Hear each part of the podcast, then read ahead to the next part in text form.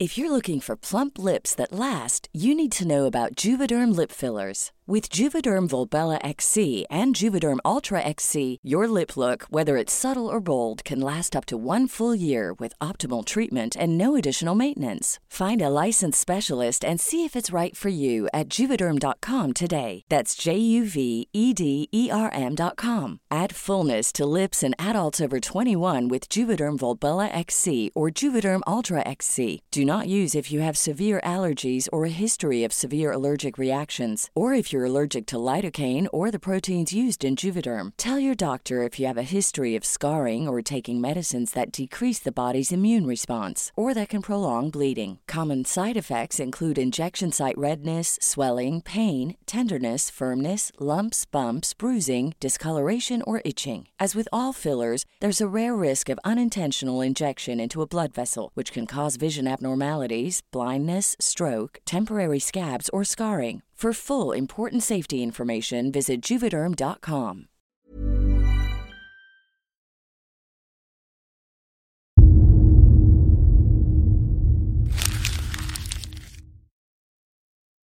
Seguirle el ritmo al país no es cosa fácil, pero en este espacio intentaremos, semana a semana y en 25 minutos, comprender juntos lo que sucede en el territorio que habitamos. Esto es Semanario Gato Pardo y yo soy Fernanda Caso.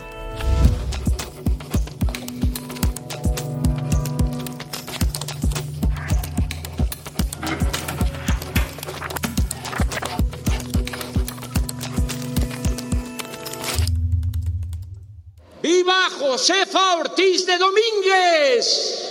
¡Viva! ¡Viva el amor al prójimo! ¡Viva! ¡Viva México! ¡Viva! ¡Viva México! ¡Viva! ¡Viva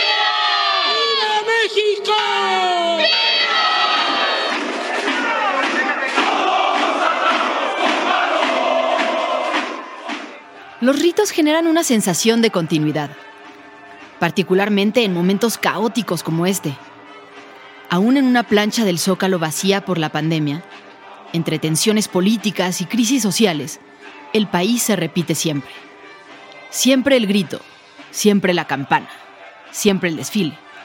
Así, por unas horas nos enfocamos todos en un solo lugar y en un preciso momento para comentar y discutir los vivas elegidos por el presidente los invitados y los discursos, recordar la historia oficial y cuestionarla.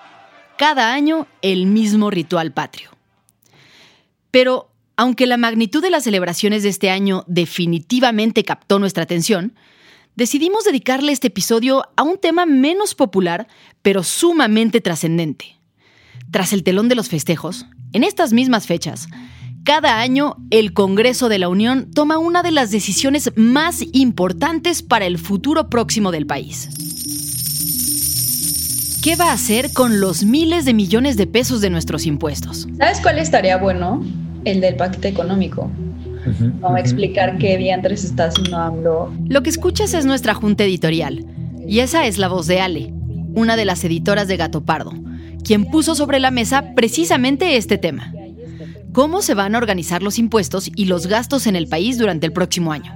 Pero antes de entrar a eso, volvamos a la junta editorial, donde también discutimos otras noticias relevantes de esta semana. Es que estaba viendo ayer mm, una nota de eso de, de lo de Quirino. El sábado 11 de septiembre, el presidente Andrés Manuel López Obrador propuso como próximo embajador de México en España al actual gobernador priista de Sinaloa, Quirino Ordaz Coppel quien dejará su cargo el próximo 31 de octubre. El gobernador Quirino Ordaz, lo voy a invitar a que trabaje con nosotros. Esto porque ha hecho una buena labor en Sinaloa, es un profesional, es un hombre de trabajo, tiene experiencia. El anuncio de López Obrador detonó una oleada de críticas que señalaban al gobernador priista por supuestamente haber pactado cederle la gubernatura de Sinaloa a Morena durante la elección de junio, a cambio de la posición en la embajada. Analistas y periodistas como Héctor de Mauleón han denunciado que la concreción de este acuerdo contó con el apoyo del cártel de Sinaloa. A esta crítica se sumó el presidente del PRD, Jesús Zambrano, quien publicó en su cuenta de Twitter. Esa embajada de México en España no tiene otra lectura que el pago por la entrega de la elección al crimen organizado, vía López Obrador y Morena. La gente de Sinaloa lo va a sufrir muy pronto en carne propia. Qué vergüenza. El siguiente tema que comentamos en la reunión fue el resurgimiento de una propuesta que podría tener un impacto enorme en la economía de millones de mujeres en México. El colectivo Menstruación Libre México exige tasa cero para los productos de higiene menstrual, algo que ya es una realidad en otros países. Bueno, pues después de que esta propuesta fuera rechazada en 2020 en el Congreso, ahora el gobierno federal ha propuesto eliminar ese IVA que pagamos las mujeres a través de productos de higiene íntima, como tampones, toallas sanitarias, copas menstruales, etc. Al reducir esta tasa a 0%, se espera que bajen los precios. Según cálculos presentados en el Senado, una mujer gasta en promedio 26.400 pesos simplemente en toallas femeninas o tampones a, a lo largo de su vida fértil. El siguiente asunto del que hablamos tiene que ver con una enorme investigación criminal. ¿Cómo ven lo de la orden de captura contra Inés Gómez Monti y su esposo? Es el primer o el segundo golpe fuerte del presidente contra los factureros, ¿no? que en realidad es el tema del esposo. El pasado viernes 10 de septiembre se dio a conocer que la presentadora de televisión Inés Gómez Montt y su esposo, el reconocido abogado Víctor Álvarez Puga, enfrentan una orden de aprehensión por presunta responsabilidad en tres delitos delincuencia organizada, peculado y operaciones con recursos de procedencia ilícita por 3 mil millones de pesos. De inmediato, Inés dio la cara en redes sociales por medio de un comunicado en el que aclaró que ni ella ni su familia han tenido acceso a esa supuesta orden o a las pruebas que la justifiquen. La supuesta malversación de fondos provenía del presupuesto de la Secretaría de Gobernación, de la que era titular Miguel Ángel Osorio Chong en el sexenio del expresidente Peña Nieto. En la investigación se logró identificar la ruta del desvío del dinero, desde su salida de las cuentas de gobernación hasta las compañías factureras vinculadas directamente con los Álvarez Puga. Especialistas calculan que el mercado de facturas falsas en México tiene un valor de al menos 100 mil millones de pesos anuales. Y ahora sí, vamos al tema principal de esta semana. Ya se presentó el paquete económico para 2022 y sí, bueno, la 4T está redoblando todas sus apuestas. No hay impuestos nuevos dentro de la reforma fiscal 2022. Cero impuestos nuevos. El 8 de septiembre, el presidente, a través de la Secretaría de Hacienda, envió al Congreso su propuesta de paquete económico para el próximo año. Es decir, su proyecto de lo que se tiene que recaudar y cómo planea gastarlo la forma en la que el gobierno obtiene y gasta estos recursos nos afecta directamente a todos los mexicanos de maneras que a veces no dimensionamos. Yo, al revés de otros, les voy a dar pan, pero mucho pan, no bolillo, como siempre les han dado.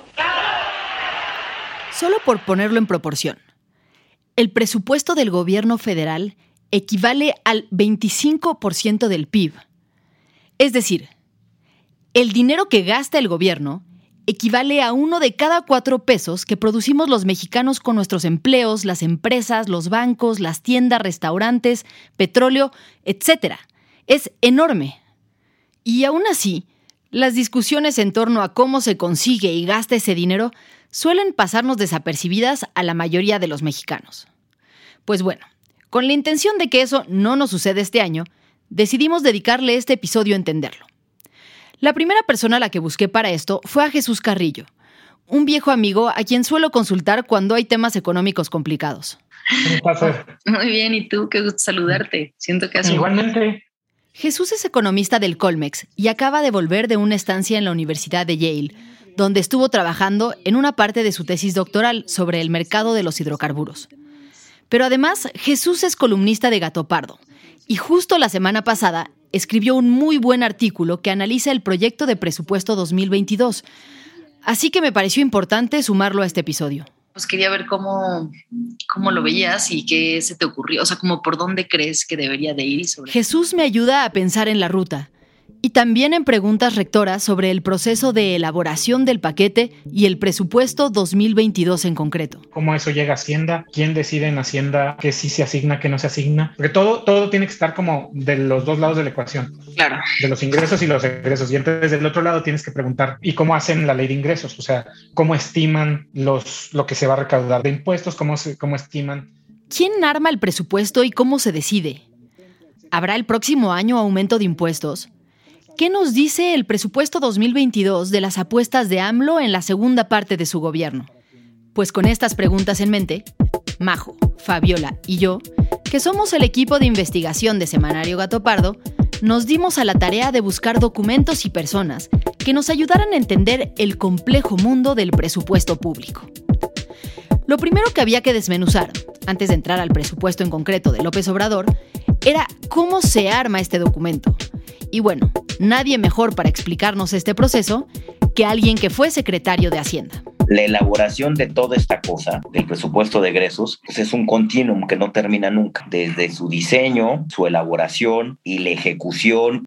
Ernesto Cordero fue secretario de Hacienda de 2009 a 2011, durante el gobierno de Felipe Calderón, en una época sumamente complicada para México y para el mundo.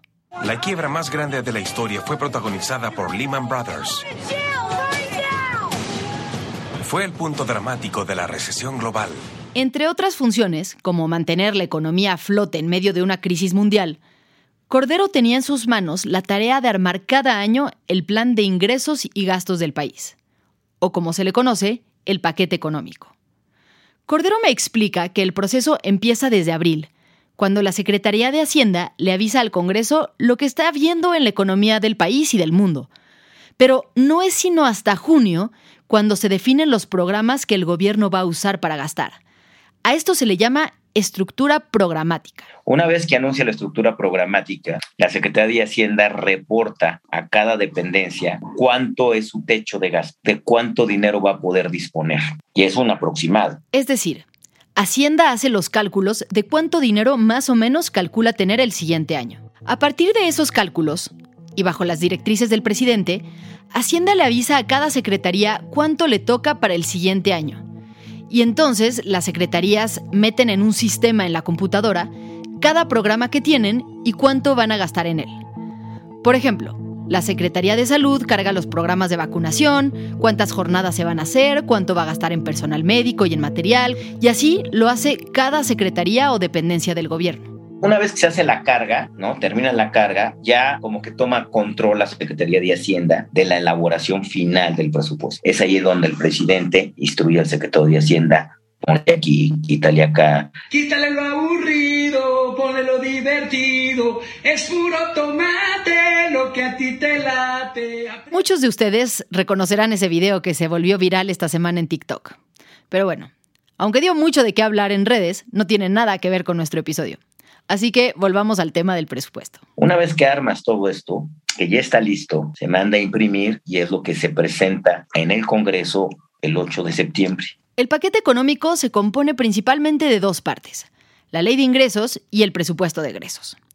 La Constitución dice que la primera parte, es decir, la ley de ingresos, debe ser aprobada por las dos cámaras, este proyecto para el 2022 que tendrán que discutir senadores y diputados, según los cálculos del gobierno, se va a conformar más o menos así. En el 2022, el gobierno planea gastar 7.088 billones de pesos, es decir, 7 millones de millones. Son 7 con 12 ceros. Es una cifra tan grande que es difícil dimensionar. Así que, para fines de comprensión, imaginemos que son solo 7 mil pesos. De estos 7 mil pesos, aproximadamente la mitad, o sea, 3.500, salen de los tres principales impuestos que pagamos los ciudadanos, ISR, IVA e IEPS, que es el impuesto a los productos dañinos como la comida chatarra, las bebidas alcohólicas y la gasolina. Otros mil pesos de los 7 mil salen de los hidrocarburos a partir de lo que Pemex produce. 400 pesos vienen de las cuotas al IMSS. 600 vienen de otros impuestos más chiquitos y ganancias del gobierno de cosas como los aeropuertos o los puertos marítimos. Y finalmente, casi mil pesos de esos 7 mil son deuda que el gobierno adquiere para poder financiar todo lo que pretende gastar. Una vez que el gobierno define cómo va a conseguir todo ese dinero, entonces pasa a la siguiente etapa, la de los gastos o presupuesto de egresos en la que participan tres principales actores, el presidente, los gobernadores y los diputados. En esta etapa, los senadores ya no votan. Entonces, si ya entras a la discusión, ahora sí que a la repartición de, del pastel, ya sabes de qué tamaño es el pastel, entonces ahora sí ya empiezas a discutir el presupuesto, empiezas a ver a qué partidas el Congreso quiere privilegiar, a qué otras no, este, entran los intereses, etc. Según me explica Cordero, las negociaciones presupuestarias con el Congreso son procesos sumamente complicados en todo el mundo. Y esas tensiones entre bandos, las exigencias de los diputados para beneficiar a su distrito y la labor de convencimiento que hacen los gobernadores durante estos días son prácticas normales en cualquier país democrático. Pero justamente en México no siempre ha sido así. Ay, qué bonita es la fiesta del rancho. En los años 40, 50 y 60, la hegemonía del PRI y la subordinación de gobernadores, alcaldes y legisladores al presidente evitaban que se diera una discusión real alrededor del presupuesto. Durante décadas, el proyecto que el presidente enviaba a la Cámara se aprobaba sin modificar siquiera una coma. Pero años más tarde, esto empezó a cambiar. El impulso de los 60 y su espíritu renovador trajo para la siguiente década la reforma que abrió las puertas hacia la legalidad a los partidos de oposición. Lope, de 1977, permitió conformar un Congreso plural, cuyo corazón vibró en los debates de la 51 primera legislatura. Veinte años después, en 1997, el PRI perdió por primera vez la mayoría absoluta en la Cámara de Diputados. Y con ello se inauguró una nueva era en la relación del presidente con los legisladores en la que el presidente busca maneras de generar una mayoría que apruebe sus proyectos de presupuesto. Las estrategias de negociación van desde ofrecer puentes, hospitales y carreteras en ciertos estados, hasta apoyar programas sociales de los partidos de oposición, o incluso permitir a algún diputado definir el destino de una veintena de millones, lo cual se ha prestado a toda clase de escándalos de corrupción. Recientemente, las discusiones en el Congreso han llegado a tal nivel de tensión que se escuchan algo así. Están tan vacíos en su interior que solo el dinero alivia la miseria humana que representan. Y así llegamos hasta hoy, justo a la mitad del sexenio de López Obrador. También es, es, es, un paquete que, que, decepciona en algunos aspectos. Con lo que nos entregaron ahora en septiembre, básicamente se entierra la idea de una, de una reforma fiscal. Héctor Villarreal es director del CIEP, el Centro de Investigación Económica y Presupuestaria, una institución no gubernamental y sin fines de lucro que se dedica a estudiar y proveer información accesible sobre economía y finanzas. Entre el trabajo que hacen está un reporte detallado y extenso sobre los paquetes económicos que envían los presidentes. El del 2022 salió justo la semana pasada. Héctor ve cosas positivas en la propuesta, como que se va a facilitar la declaración y pago de impuestos para quienes ganan menos de 3.5 millones de pesos al año. Pero hay cosas que le preocupan mucho en el presupuesto de gastos. Es un paquete muy de corto plazo, muy, muy, muy de corto plazo que busca brincar el año. Eh, pues 2023, 2024, la apuesta es que crezcamos para que las variables más o menos se alineen, pero estas decisiones pasan factura, Fernanda. O sea, vamos a llegar a un 2024 en términos fiscales muy complicados. ¿Qué quiere decir Héctor con esto? Bueno, pues antes de responder esta pregunta, hagamos una pequeña pausa. Porque a veces pensamos que el gobierno puede disponer de los 7 billones completos y definir cómo se distribuyen y a quién le tocan. Pero la verdad es que no es así. El margen del gobierno, en realidad, es bastante reducido en comparación con el presupuesto. La mayor parte de los recursos de gobierno no se pueden tocar porque ya están comprometidos o ligados a programas que se tienen que sostener a como dé lugar. Entre estos recursos comprometidos está el pago de la deuda externa con intereses, sueldos a maestros, policías y personal médico de todo el país, el dinero que se va directo a los estados y municipios y el sostenimiento del IMSS, el ISTE y todo el Sistema Nacional de Pensiones. Además de esto, una parte muy importante del gasto, que equivale a 1.3 billones de los 7, se va directamente a Pemex y a CFE. El exsecretario Cordero me sugiere una cifra aproximada de lo que el gobierno federal en realidad puede disponer. Si a mí me preguntas, el gobierno debe tener control o puede asignar con cierta libertad yo creo que entre 600 mil y 800 mil millones de pesos. Ni siquiera llega al billón.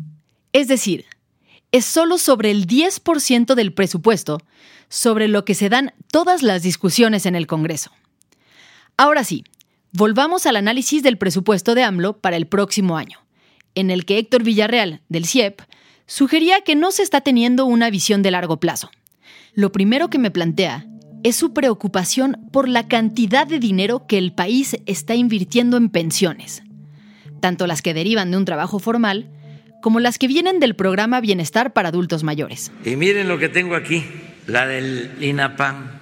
Pero el gobierno federal está esperando gastar en el 2022 en pensiones 5.1% del PIB. Para la gente que nos escucha, por todo el IVA, el gobierno federal espera recaudar en 2022 como 4.3% del PIB y espera gastar 5.1. Entonces, esto es dramático, Fernanda. En, en pensiones se está gastando todo el IVA y le faltan como 220 mil millones de pesos. El dato que me da Héctor es brutal. Todo el dinero que los mexicanos gastamos en IVA cuando vamos a la peluquería o compramos unos jeans, cuando arreglamos el coche o comemos en un restaurante, no es suficiente para pagar la carga de pensiones que hoy tenemos a nivel nacional. Y esto, según me dice Héctor, acarrea un segundo problema. O sea, traemos un problema de incidencia intergeneracional, un problema de justicia intergeneracional muy, muy, muy, muy, muy, muy, muy grave. Te quiero contar por qué. Estamos gastando un chorro en pensiones con respecto a lo que gastamos en jóvenes. Para el 2022, el gasto social para personas mayores de 65 años será mayor que todo el gasto social destinado a personas menores de 18. Pero volvamos a las proporciones. El exsecretario Cordero nos había dicho que el gobierno federal tiene libertad real para definir solo entre 600 y 800 mil millones de pesos. ¿Cómo está distribuido ese presupuesto? Bueno, pues como comentábamos, el programa de adultos mayores se lleva una parte enorme. 240 mil millones de pesos se quedan ahí. Además, hay otros 120 mil pesos en becas a estudiantes, jóvenes construyendo el futuro y transferencias a personas con discapacidad. Pero además de los programas sociales, la otra gran apuesta de este gobierno está en las megaobras de infraestructura. Este año, el gobierno federal plantea destinar 111 mil millones de pesos a continuar con las obras del tren Maya, el aeropuerto Felipe Ángeles y la refinería de Dos Bocas. Y es justo en este último rubro, en la inversión en refinerías, y la apuesta por los hidrocarburos que Héctor Villarreal, del CIEP, ve uno de los problemas más graves de este proyecto. Hay poca inversión, poco impulso de las renovables. No, no viene muy explicitado el, el cuidado del capital ambiental, que, que también eso tiene unos efectos intergeneracionales pues, muy importantes. Según datos del CIEP, el presupuesto destinado a medio ambiente crece 27% en el 2022, lo cual suena muy bien, pero debemos tomar estos datos con cautela, pues prácticamente todo este dinero es para Conagua, a fin de asegurar el abastecimiento de agua de poblaciones que siempre han tenido difícil acceso, así como alcantarillado y drenaje. Está claro que esta inversión es necesaria y era inevitable, pero el resto de los rubros de medio ambiente no están siendo considerados, y por el contrario, se sigue apostando por megaproyectos como la refinería de Dos Bocas que van en sentido contrario a las energías limpias. Esta semana arribó al puerto de Dos Bocas el buque MUV Midland Trader con 20.000 toneladas de acero de refuerzo para la obra civil de la nueva refinería. Le pregunto entonces a Héctor sobre un tema del que no se está hablando mucho en esta discusión, pero es fundamental. En términos de seguridad, ¿en dónde se está yendo el gasto? Se queda más o menos estable y se están gastando en cosas como la Guardia Nacional, también eh, una ampliación de gasto para la Marina, eh, porque pues la Marina se tiene que hacer ahora cargo de los puertos, de las aduanas, y en Guardia Nacional viene algo de dinero para infraestructura, creemos que para cuarteles. Es decir, no parece que haya una apuesta presupuestal muy ambiciosa en el proyecto de seguridad para el próximo año, según lo que me dice Héctor. Y bueno, aunque hay muchas cosas cuestionables en este presupuesto, también hay una muy buena noticia y que vale la pena mencionar.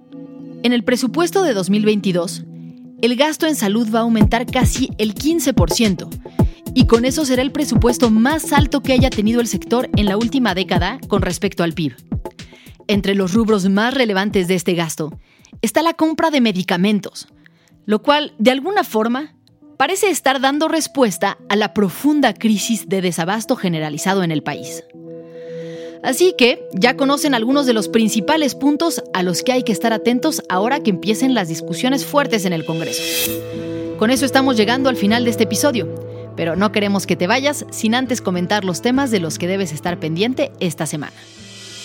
El gobierno de la Ciudad de México estará aplicando esta semana la segunda dosis de la vacuna contra COVID-19 en las alcaldías Gustavo Amadero, Xochimilco, Álvaro Obregón y Coajimalpa. Para más detalles sobre los rangos de edad y las ubicaciones de aplicación, visita la página de vacunación de la Ciudad de México. La onda tropical número 31 estará provocando lluvias fuertes en toda la Ciudad de México y fuertes chubascos en Sinaloa, Jalisco y Colima. Se espera que esta onda se movilice hacia el oeste, afectando la península de Yucatán, Oaxaca y Veracruz. Y bueno, finalmente el Congreso estará discutiendo el paquete económico del que hablamos en este episodio en los próximos días. Diputados y senadores tienen hasta el 31 de octubre para aprobar la ley de ingresos y los diputados tienen hasta el 15 de noviembre para votar el presupuesto de egresos. Y para quienes quieran saber más de este tema, no se pierdan el artículo de Jesús Carrillo en Gato Pardo. Muchas gracias por habernos escuchado y gracias también a quienes hicieron posible este episodio. Alejandra González Romo, Guillermo Sánchez y Sandra Barba en la selección de temas y elaboración del guion. A Joaquín León en el diseño creativo María José Vázquez y Fabiola Vázquez como asistentes de investigación y Pablo Todd de Mano Santa por la producción sonora. Nos encontramos aquí mismo, la próxima semana, en Semanario Gato Pardo.